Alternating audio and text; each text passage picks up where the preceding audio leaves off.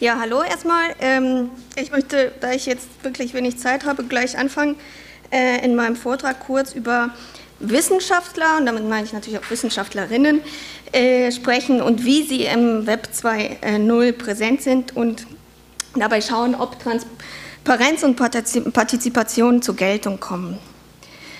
Ähm, Fakt ist natürlich, dass Wissenschaftler so wie du und ich äh, online sind, wie, wie, alle Menschen auch. Sie konsumieren und kommunizieren.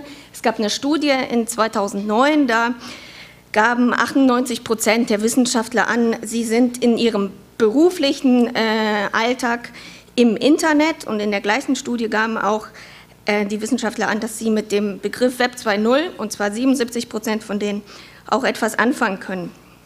Das war 2009, also ich nehme an, heute sind es viel mehr. Ähm, Im Beruf sind sie vernetzt. Also man darf ja auch natürlich nicht vergessen, dass das Web aus der Forschung kommt.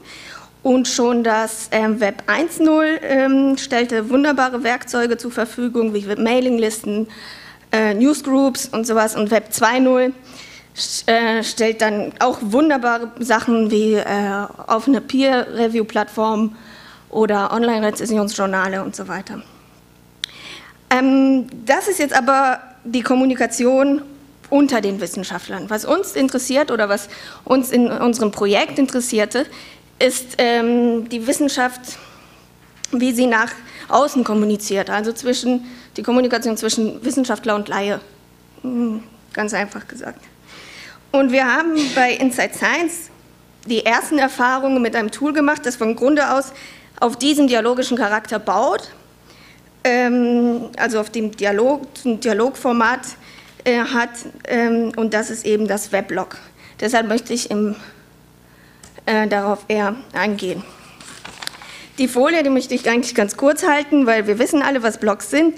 Ähm, von, äh, von ihrem Ursprungscharakter haben sie sich, von ihrem Ursprungsgeschichte haben sie sich äh, dieses, einen Charakter des äh, Tagebuchs und, und oder der Linksammlung äh, bewahrt.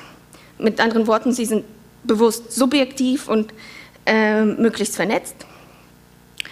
Und ähm, was sie noch äh, ganz Tolles äh, haben, sind die unterschiedlichen Feedback-Funktionen. Das heißt, äh, in einem Blog habe ich ähm, die Möglichkeit zu kommentieren, zu bewerten, zu teilen und so weiter.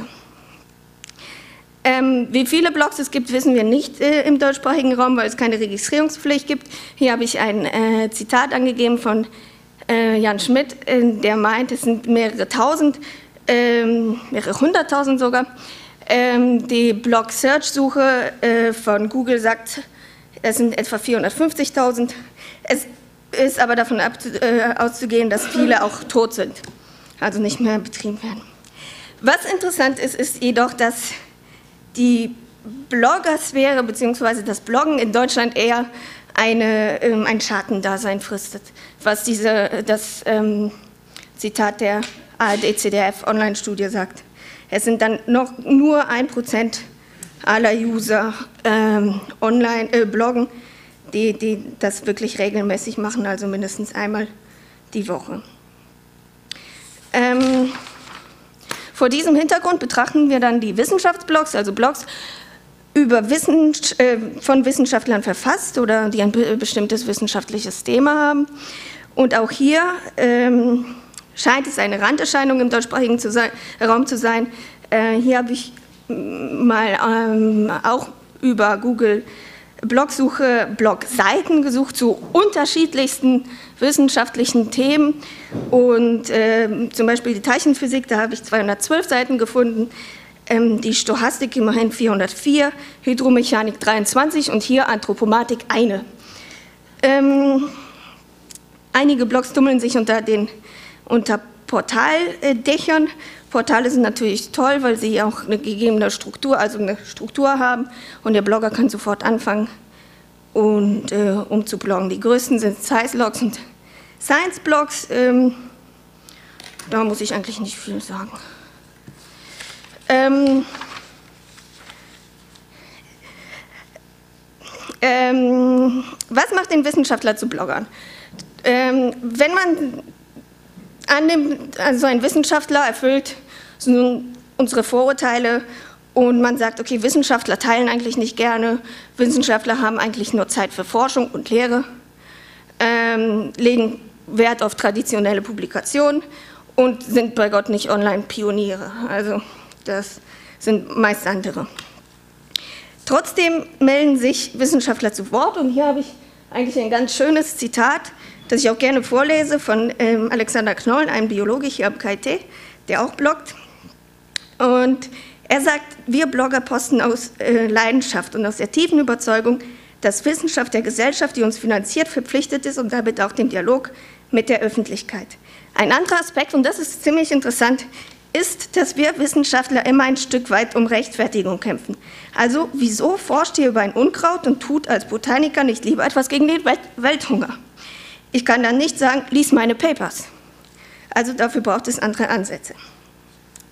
Und an diesem Zitat sieht man auch schon, ähm, dass ja, die unglaublichen Vorteile des Bloggens, sie sind einfach, schnell, aktuell, spontan, multimedial und die fordern den direkten Dialog und äh, erklären halt die Arbeit des Wissenschaftlers.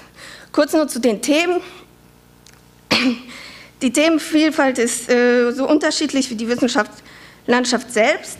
Äh, natürlich finden dann Themen, die aktuell sind, tagesaktuell, ähm, eher Einklang als jetzt irgendwelche, äh, also Dauerbrenner sind immer gut.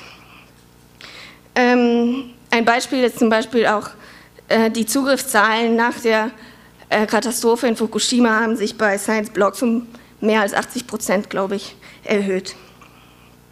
Ähm, aber auch so tagesaktuelle Sachen, wie das mir jetzt der äh, Mathematiker Thilo Küssner in seinem Matlog den 50 Milliarden Euro Fehler der Hyperreal äh, Estate Bank äh, erklärt oder dass mich der Florian Freistetter, ein Astronom, beruhigt, dass die Welt nicht mit dem Inka-Kalender im nächsten Jahr untergeht.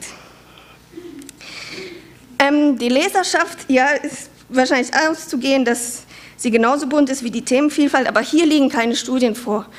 Ähm, also es, wir wissen nicht, wer, wer auf diese Themen zugreift und dazu komme ich später nochmal. Zurück zu der Frage, dass, die Frage nach der Partizipation. Ich sehe es an als eine große Chance. Ist, der User kann ohne Umwege mit dem Experten diskutieren, ihn Fragen stellen, seine Meinung kommentieren, gut oder schlecht heißen. Und diese direkte äh, Kommunikation geschieht, und das ist besonders wichtig, nicht Einbahnstraßen äh, ähnlich. Das Bild hatten wir schon eben. Das heißt, der User ist nicht nur passiver Leser mit Meinung, ähm, sondern er ist wirklich aktiver Impulsgeber Richtung Wissenschaft. Hier habe ich den schon mehrmals zitierten Stefan Ramsdorff ähm, äh, als Zitatgeber für eben diese, diese Impulsgebung. Ähm, vor allem halt das Subjektive an einem Blog fördert auch eine Interaktion und eine, eine Kollaboration, also nach dem Motto, hier, das ist deine Meinung, äh, du Wissenschaftler, das ist meine Meinung, ich leihe und zusammen kommen wir vielleicht auf, eine ganz neue, auf ein neues Ergebnis.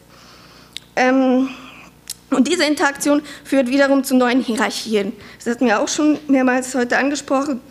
Der Blogger und User sind gleichgestellt und ähm, sie können zusammen Sachen entlarven oder äh, diskutieren, relativieren, äh, kurz, kurz, einfach den, den, den, den Diskurs fördern. Ähm, ein Beispiel ist zum Beispiel, oh, ich sehe schon die rote Karte, deshalb sage ich gerade Beispiele.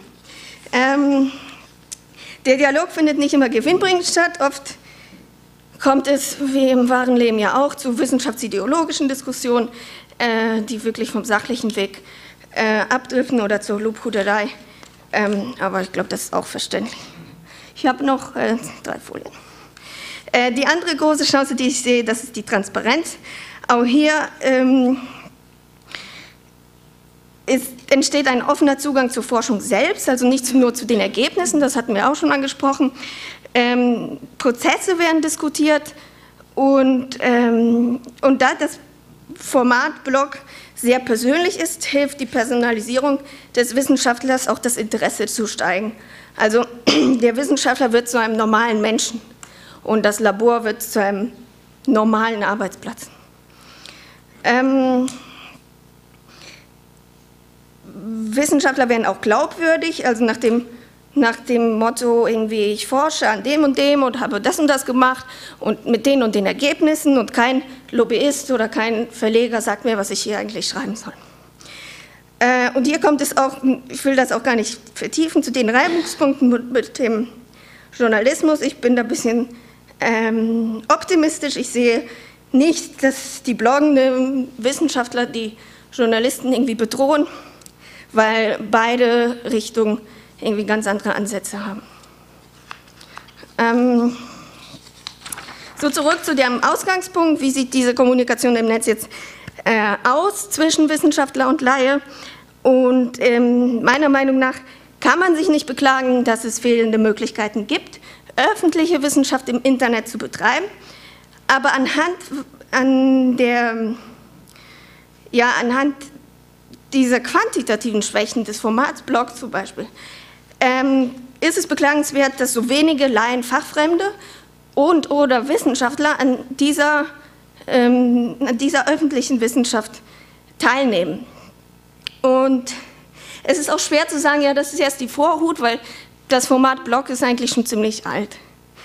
Ähm, das heißt, es muss irgendwas getan werden, damit man die Leser und auch die Wissenschaftler ins Boot holt.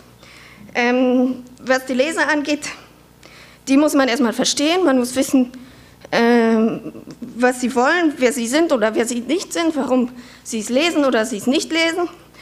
Ähm, und was die Wissenschaftler angeht, die muss man, ich habe es jetzt gesagt, digital anerkennen. Das heißt, und zwar auf zweierlei hinweisen. Äh, auf der einen Seite seitens der Wissenschaftscommunity äh, selbst. Das ist vermutlich auch eine Generationenfrage, ich nicht. Aber vor allem, und das ist das, was wir im Inside Science Projekt auch ein bisschen verfolgen, seitens der Institutionen. Und das ist auch, was Klaus Rümmele eben ein bisschen gesagt hat. Das heißt, man muss den Wissenschaftlern Plattformen bieten, Veränderungen auch der Rolleneinteilung Institutionen, Wissenschaftler, Öffentlichkeit zulassen und eben von dieser One-Way-Kommunikation sich lösen. Vielleicht hilft auch ein Social Media Manager, ich weiß nicht. Ähm, wir haben, das wirklich ist meine letzte Folie, ähm, in unserem kleinen Inside Science Projekt ein Mini-Blog-Portal eingerichtet, und eben, um eben das zu verfolgen. Und interessant ist, wir haben ähm, Wissenschaftler von den SFBs eingeladen und haben ziemlich schnell gemerkt, eine Einladung reicht nicht aus. Also man kann nicht sagen, ja, hier, es ist sowas, macht mal. Ähm, also es ist dann doch ein bisschen mehr, man muss den wirklich ernst nehmen, man muss ein bisschen Lust machen, ähm, Neugier wecken und das kann man nur, indem man wirklich spricht, Workshops anbietet, Meetings macht zu eben diesem Thema. Und damit bin ich auch zu Ende. Vielen Dank.